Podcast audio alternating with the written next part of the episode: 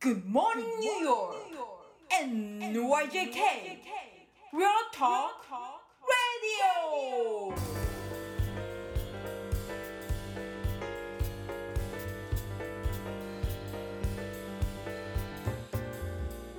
はい、皆さんおはようございます。田中慎太郎です。おはようございます。大橋小雪です。はい、えーこちらは、えー配信予定日が1月の22日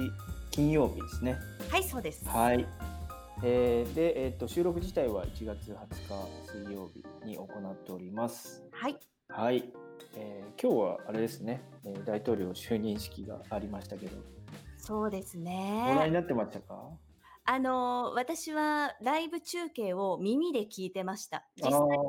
見てないんですけあど、ーはい。結構まあどこでもやってたんで見見た方も多いのかなと思うんですけどね。いや、そうですよね。たまたま私ね、パスポートの更新に総領事館に行ってまして、はいはい。総領事館の待合室で待ちながら、ちょっと絵をテレビ越しに見つつ、たまあに耳、あはー、い、聞いてたっていう感じですね。なるほどですね。はい。まあまあね、長い式なんで。そうですあ。の とは言ってもなかなかね、あの、こういうのって、しっかり見る機会はないというか、僕も以前、えっ、と、はいオバマ大統領が就任した時の就任式は、多分最初から最後まで見てましたけど、それ以来ですね、ちゃんと見るのは。そうですよね。だっうてん大統領選挙自体4年に1回だから、こういまうあ、そうですねを。経験するのっていうのも本当に久々というか初めての方も多いですもんうね。ん結構まあコロナ禍あるあるですけどその、はいまああの久保知事とか、まあ、デブラシュ市長とかが、まあね、結構な頻度で会見してますけどそういうのもあのコロナに入る前って一回も見たことないよっていう話で確かに、まあコロナ禍に入ってそのね情報とかいつもアップデートしてくれるんでそういうのを見るためにうん。あの初めて見たっていう方も多いんじゃないかと思うんですよね。いやで、今回もそうですけど、まあいろいろね、あの注目されてたんで、そんな日ですけども。はい。で、私、もうまさにちょっとピンポイントのネタなんですけど、はい、ペンステーションのあの、新駅舎ができたじゃないですか。はい、はい、はあの、名前が何でしたっけすごいややこしい。い。わかんないです。えーっとね読めないです。ちょっと待ってくださいね。そう、すごいややこしい名前なんですが、ペンステーションの駅舎ができたということで、ちょっとね、あの、興味本位ではあったんですが、そこに行ってみたんですよ。はい、はい。はい。すごい綺麗ですね、あそこね。そうですね。僕も実はですね、一昨日ぐらいかな、あのちょっと散歩がてらそはのいハイラインを歩いてたんですけど、でその歩き終わった後に、あそういえば近いなと思って。できたばっかりということで見に行ったんですけどね。うーん、あう、ん、わかりました。モイニハントレインホール。はいはい。そんな感じの名前です、ね。はい。覚えられないですよね。覚えられないね。そうですよね。でも、なんかこう、人がすごいね、私が行ったのが何時ぐらい ?3 時ぐらいだったんですけど、うんニューヨークとは思えないぐらい人が少なかったですよ。うん、あれあの電車のホームですよね。そホうでーすム。というかあのなんていうんですかね。こっちだと大体なんか地下にあの電車の駅ホームがあって、はい。でその上がってくるなんていうんですかね。その改札というか待合室とかもあったりとかして、まあ、改札っていうとあれですよね。そのチケットを出して切ってもらうみたいなのじゃなくて、うなんて言ったらいいんですかね。あれね。なんていうのかな、ホールがあって、えっ、と、そのホホームにつながるようにエスカレーターがある、その上のホールですよね。そうですね。そう、んそこがむちゃくちゃ綺麗で、ホールの隣にその慎太郎さんが今言った待合室があるんですけど、うん、あの待合室、私、これ表現としていいのかわかんないんですが、サウナっぽくないですかサウナっぽい。そう。 サウナの部屋の中って木の作りでああ、出るじゃないですか。なんだったかな。そこなんかすっごいちゃんとは見てないんですよね。すごいなんか私そこのインパクトが強くてサウナっぽいけどあれはうん何ですか、チケットを買わないとあそこには入れない多分そうだと思います。あの、あんまり今までそのああいうの利用したことはないんですけど、はいえっとね、でもペンステ自体にあるその例えばアムトラックとかの待合室は確かチケットを見せる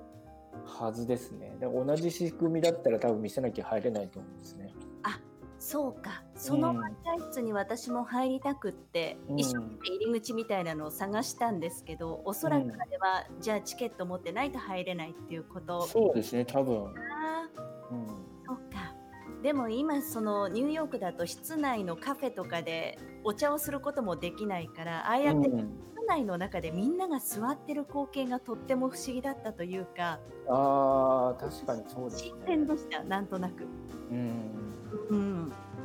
ただねやっぱりそのせっかくねああいうの作っても今、うん利用者が少ないのでもったいないですよ ねすごい率直な感想としてあとはもう一個ちょっと思ったのがあの結構多分お店が本来はいっぱい入る予定だったところが入ってないのであのみんな絵で描いているじゃないですかはいはいはそれいがちょっと寂しいなって思いました ね、そうかうん言われてみればそうかもしれない。なんかあれ、これからオープン予定、秋ぐらいにオープン予定っていう話になってるみたいですけど、もしか本した当だらったら多分入ってるんじゃないですかね。そういうことですよね、おそらでく。も今の時点で入っても人も少ないしっていうことなんでしょうね。多分そうですね。う今、ん現状入っているのがスターバックスだけでした。ああ、そうですよね。うん。そんな感じでしたよね。で大体人がいても結構皆さん、僕もそうでしたけど、まあカメラ片手にうん写真撮り来てるっていうような人も多いので、本来の利用客じゃない人も多いのかなと思いながらう見んてましたけど。確かにその通りで、その観光地みたいになってて、なんだろう、ある意味美術館っぽかったですよ。うーん、うんそうですね。まあ、写真撮ったりとか鑑賞したりとかっていう雰囲気が駅にいる感じじゃなかったですね。うんうん、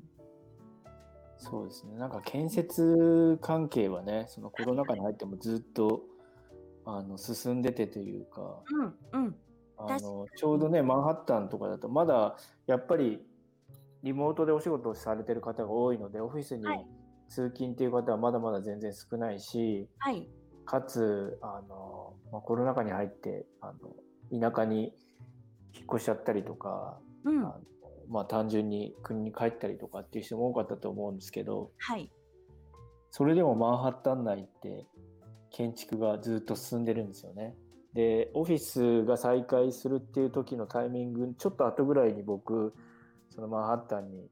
あのの街中を歩いてたんですけど、はい、街に全然人はいないのに建築ばっかり進んでて本当にあの工事の音うん、がずっとしてるっていうのがすごい印象に残っててでもこんだけやっぱ人がね減ってしまってそのオフィスにもみんな行かなくなっちゃった状況でこんだけのあの施設を作ってどうすんのかなっていうのはちょっと今もビルを見ると思いますよね。確かにそうですよね。特にマンハッタン人がいなくなってるわけだから、ああいうのってでもどうなんですか途中でその建設予定のところを止めること、コロナに入ってもうこうなることはなんとなく見えてたから、止めることっていうのはできなかったんでしょでうかねき。なかったんじゃないですかね。確まあ、かに。働いてる方たちも今いらっしゃいますからねそういう方たちにとってはあのお仕事をうん、続ける、続けたいでしょうしかつ逆にやっぱり人がそこまでいないからいろんなことが進めやすかった部分もあったのかなと思いますよねなるほどね。なんか、推測ですけどねうん、でも複雑ですよね、確かにね。建設は夏するですねはそんなにいないみたいなところで。うんあとはその同じ日なんですけどあのハイラインにはい、あはのハイラインをちょっと散歩する目的でそのマンハッタンに出たんですけどい、でハイラインに入る前がチェルシーが入り口があるんですけど、えっとですね、チェルチェルシーの、えっと、ピア、えー、54と56の間になんか浮島みたいな公園を作ってるんですよね。え、そうなんですか全然知らなかった。なんかリトルアイランドっていうらしいんですけどで春、えっと、2021年の春オープンっていうことになってて。へえ。であのまあ、ちょっと調べたら結構昔から、 あの計画されてたみたいでえ建ー、築自体2017年かなちょっと正確なとこわかんないんですけど、はいはいもともとその公園として作られるっていうので一回なんかその工事自体はあのなんか揉めて中止になったらしいですけどうんうんうんうんその後その州の許可を得てでおそらく多分あの税金もちょっと使って、えあーの作られてると思うんですよね。そうなんですかかなり規模がでかくてあの総工費もかなり巨額なんですけどでもなんかそういうのもねなんかあの複雑すご複い雑な気持ちになりますよね。この時期でだってまあう建設、ね、大きな公園しかもあの、えっとハドソンリバーの上に浮いてるような形にしてるからそれなりにね工費もかかってるんでうんで実際オープンしてまあ今の状況だとね皆さん割とこう行く場所がないんではいなんかちょっとこう空いてるところに押しかける 感じの雰囲気はマンハッタンマンハッタンじゃないやニューヨーク市内でありますけど、うーん人は行くだろうなと思うんですけどねただあのなんかちょっと見てると切ないですよね。そうですよね。どうせだったらそのつくせっかく作るんだったらたくさんの人たちに来てほしいっていうのも、もちろんね作ってる側もあるでしょうし、なんかねできたからってそのすごい盛り上がりになるかって言ったら今回のペンステーションみたいにまあね注目はされているけれどもそこそこになる可能性もあるわけじゃないですか。そうですよね。うーん難しい複雑ですねちょっとね。ですね。だから本当にそのまあハイラインもそのしえっ、と入り口はそこにあって、まあまあどっちも出口でも入り口でもあるんですけど、はい。こっちから入ってあのハドソンヤードがまた一方の終点で、ハドソンヤードもまだまだあのビルがいっぱい高いビルが建ってるじゃないですかあの周辺。はいはい。でそれを見るとやっぱりね同じですけど、うん。あのオフィスとか、まあ、レジデンスの建物もあるんでしょうけどあの、ね、そもそもがニューヨークって空室率がすごい低くてうん。入るのが本当に探すのが大変でがはい家に家賃も、ね、高くて世界中から集まってきてっていうところがニューヨークの特徴ではあったんですけどそれがねあのコロナ禍に入って。あのなんかニュースで見たところ、えっと、5%から6%ぐらいらしいんですよね今空室率が。あ、え、それってどうなんですかすごい増えてるんですか ?5% だ増えと増なえんてかまますだ、ねあ、そっかう。ん、まああーその統計に出てくるだけなんでも実際はもっと空き室があるのかどうかちょっとその辺はね専門家じゃないんで分かんないんですけどうん。実際あの家賃が特に多分マンハッタンって家賃が下がってるんですよねもちろんエリアとか条件によるんですけどうん。なんか聞きますね、それね。あの例えば僕の知り合いの人もそうですけどはい。あのまあ、出ていく人が多いんであの自分はね住んでても周りの人たちが出ていくじゃないですか。はいはいはいはいはいでだまあ調べられるわけですよね。はい。はい。あアアプリとかでうんあのなんかここ空いたから次入れようとしてるのいくらぐらいで入れてるのかなっていうので、はいはいそうはいちょっと下がったりすると、うん自分はねその高いお金払ってあの隣すぐ隣空いたら空いたで安いところになってみたいな。そじゃあう。ね、あの引っ越ししたくなっちゃうじゃないですか。うん、いや、まさに家そ賃下げてくんないのかみたいな交渉を友達もしてう。うん。で下げられないけどなんか1ヶ月分の家賃はあのただにしてあげるみたいな話をされたっていう友達もいましたしでも、オーナーさんもそれって、もう、大変ですよねオーナーさんもね。だと思いますけどうん、でもその人が出ていくんだったら1ヶ月分無料にする方がいいっていう決断だったんでしょうね、そう多分ね。本当に出てってますからね僕が住んでるとこも何人か多分出てて、うちの場合はでも調べてる限り下はがい。ってないんですよね。あのー、慎太郎さんあれですよね、ブルックリンベイリッチですよね。そうですねあんま下がってなくてこうなんか逆にそっちの方は人気が出てるって聞きますよ。そうなんですか。はい。マンハッタンとかはもうやっぱりみんな住みたくないわけじゃないですか、真ん中の方って。うんその分郊外とかに出たりとか、まあ、郊外はそうですよね。そう結構あのマンハッタンからちょこっとだけ離れてるけどすごいなんて言うんだろう安全で安心でもうできれば住みたく同じ住みたくなるみたいなイメージでしたよ私は。まあでも、うんまあ、あのいずれにしてもうちは下がってないん でちょっと交渉できなかったっていう オチなんですけどあとはまああの引っ越しする知り合いもいてはい。その知り合いもやっぱりあのまあブルックリンからマンハッタンに引っ越しするんですけどマンハッタンの方で、まあ、それもね今まで本当にこうえこんな広さでこんなに高いのっていうようなところが、まあ、うん適正価格まで落ちたぐらいの感じで、あのレントがっていう話だったんですけどああ、だからもしかしたら今までが高すぎたんだと思いますよ。それもありますよねまあでもそれも結局ねあの需要と供給じゃないですけど、はいはいまあ、これまで世界中から人が、まあ、繰り返しになっちゃいますけどねはい。こんだけの人が来て、みんなが住みたがる場所だったんでそれだけねあの住宅が限られた数しかなかったんで、うん。まあ、お値段上がるのは致し方ないところもあったとは思うんですけどね本まあ当、我々ね貧乏人からするといや高いっすよっていう話そもそもうん比較してもしょうがないですけどね日本と比べてもそんな僕ぐらいのその、まあ、その決して便利ではないような場は所いでもそれなりの値段がするじゃないですか、同じ値段で結構東京だったらもうちょっといいとこ住めるよねっていういや、本当そうですよ。うんだって私も今シェアしてますけど、シェア結構当たり前だったりするじゃないですか。そうですねニューヨークはそう、そう。でも日本だったらシェアってちょっと考えられないっていうか、うん一人暮らしが当たり前だったりしますもんね。まさにあれですよねテレビドラマの「フレンズ」の世界ですけどああ、家賃がやっぱ高いのでそう。年齢とか あ の職業とか関係なく結構シェアしてる人が多いですよね。本当そうですね。特になんかニューヨークって話それちゃうかもしれないんですけど、あの、年齢差関係なくシェアするっていう話を聞いたんですけど、例えば子供ぐらい、子供と大人ぐらいの年齢の人たちであーシェアもをうす全る然関係ないですよね、シェアは。関係ないですよねう。んそれってニューヨークだけなんですか他の地域で違うっていう話を聞いたりしましたけど。いやー、どうなんですかね、アメリカだと割とそ当んたなりもん前なんじゃないですかね。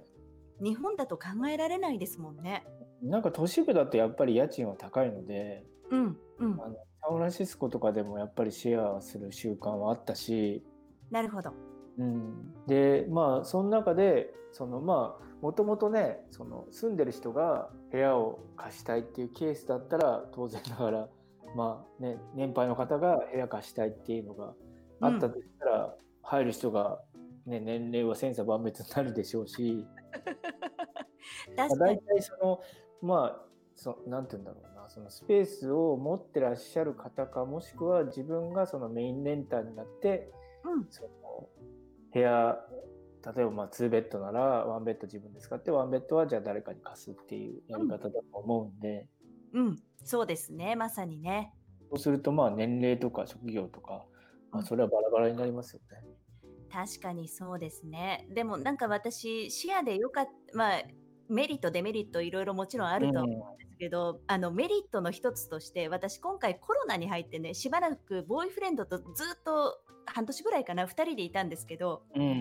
んな二人ともリモートワークでずっと家にいると。そうするとうんやっぱりちょっとしたことでイラッとすることとかが出てきてたんですよ。うんでもそんな時にルームメイトが来てくれると、なんて言うんですか、ちょっとしたことでイラッとしなくなりますよね。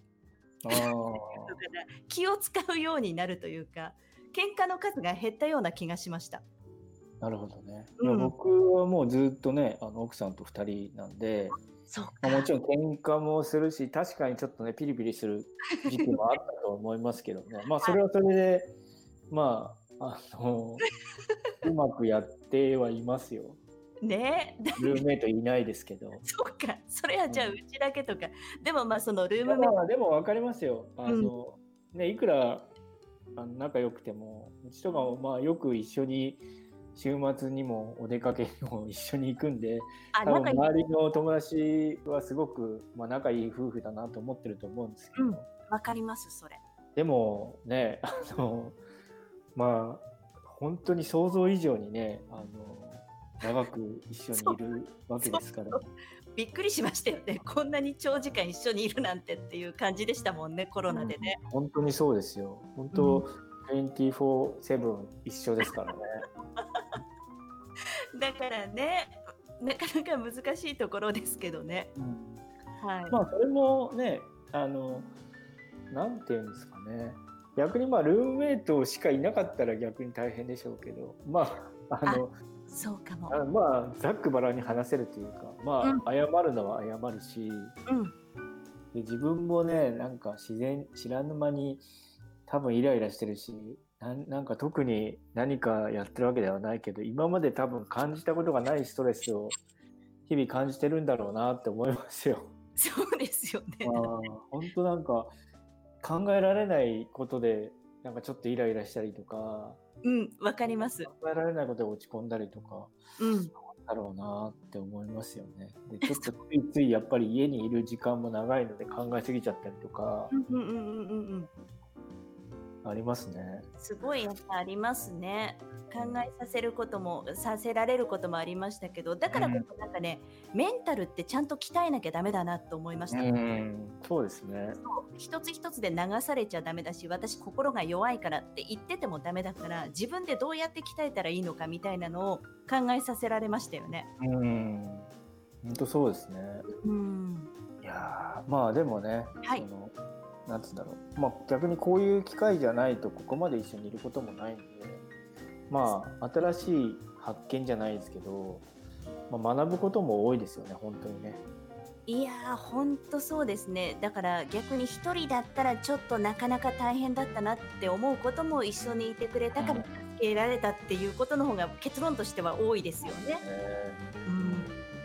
というわけでそろそろあれですねお時間ですね。ねはい。うんというわけで、はい、では皆さん良い一日をお過ごしください。はい。良い一日をお過ごしください。